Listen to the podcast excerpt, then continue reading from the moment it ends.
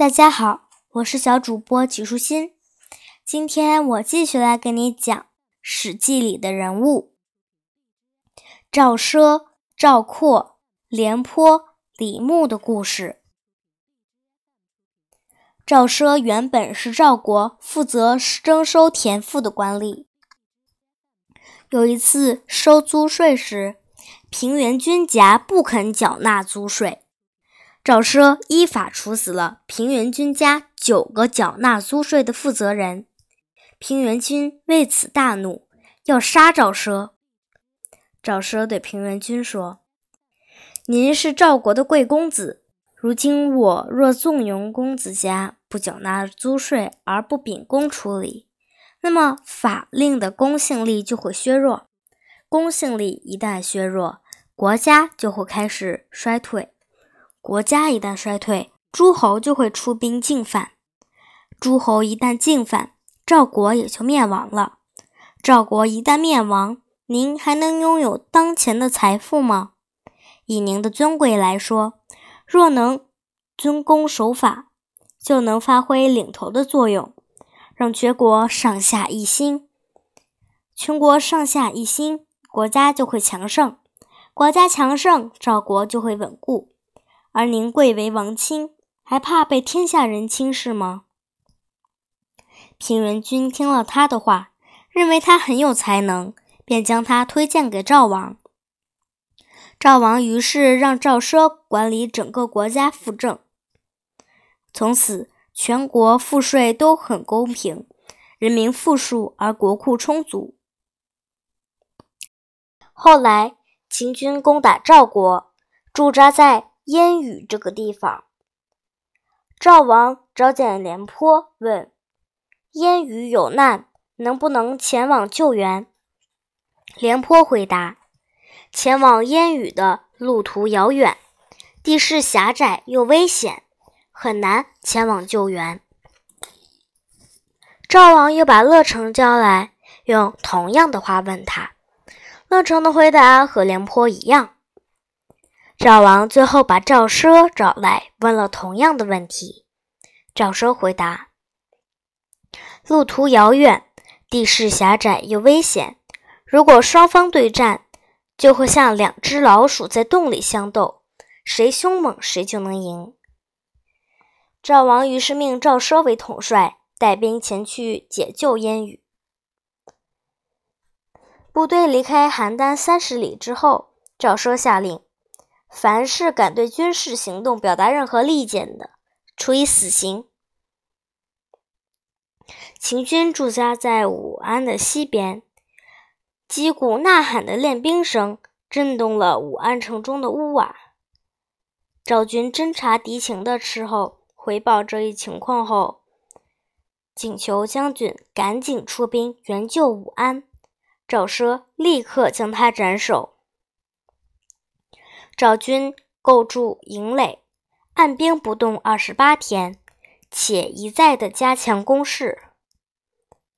秦军派间谍潜入赵营，赵奢刻意的款待这些间谍，然后让他们离开。间谍回来将赵军的情况一说，秦军的将帅简直乐坏了，说：“部队离开国三十里。”就不再往前走，还忙着盖营垒，这下燕羽已非赵国所能拥有了。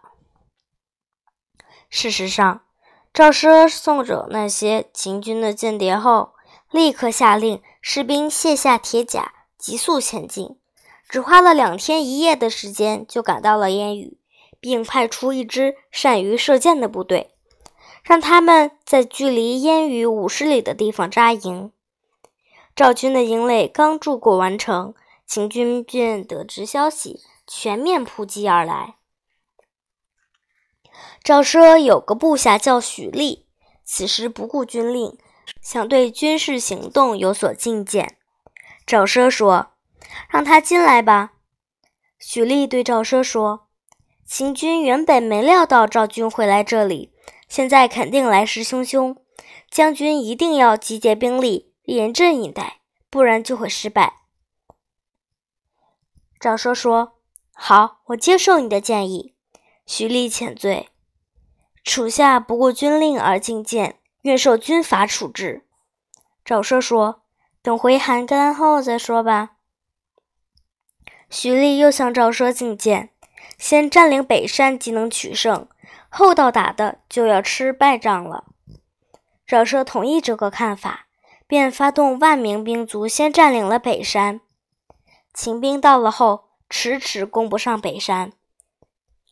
赵奢发动军队猛烈攻击，大败秦军，秦军溃散，四处奔逃。赵军解除了燕羽之围，得胜归国。赵惠文王赐封赵奢为马服君，许立为国尉。赵奢至此与廉颇、蔺相如。地位相同。赵惠文王过世后，孝成王继位。赵孝成王六年（公元前二百六十年），秦军和赵军在长平形成对峙的局面。当时赵奢已死，蔺相如病重，赵王派廉颇带兵攻打秦军，却屡次被秦军击退，赵军因此坚守营垒不战。秦军几次挑战，赵军怎么也不肯出战。秦国派出间谍散播谣言，秦国最怕马服君赵奢的儿子赵括来当将军。赵王相信了这个谣言，打算让赵括取代廉颇。蔺相如劝赵王说：“大王仅凭名声就任用赵括，这好比用胶粘住调音的弦柱，再去弹瑟。”赵括只会读他父亲留下的兵书，根本不懂如何在战场上随机应变。赵王不听蔺相如的劝告，执意命赵括为将军。赵括从小学习兵法，谈论战略，自以为天下没有人比得上他。他曾经跟父亲赵奢谈用用兵的道理。赵奢难不倒他，但也不特别称赞他。赵括的母亲问赵奢：“为什么不夸奖儿子？”赵奢说：“用兵打仗，攸关生死，括儿却说的那么容易。赵国日后不派他将军便罢，若派他当将军，赵军必定惨败。”等到赵括率领大军即将出发时，赵括的母亲上书给赵王说：“千万不能让赵括当将军。”赵王问：“为什么？”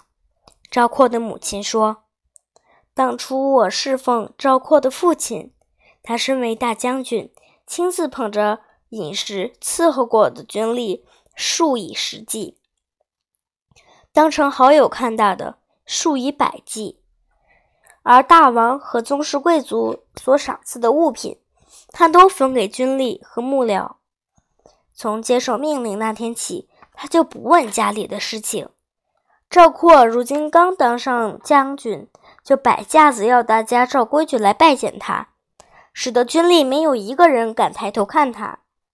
大王所赏赐的黄金金帛，他都带回家好好收藏，而且天天留心哪里有便宜合适的田宅。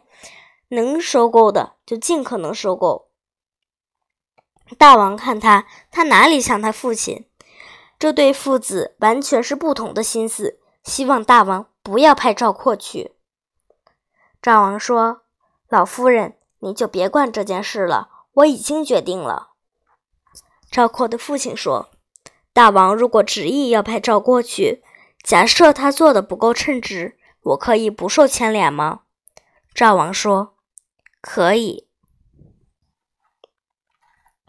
今天的内容就是这些啦，小朋友，拜拜。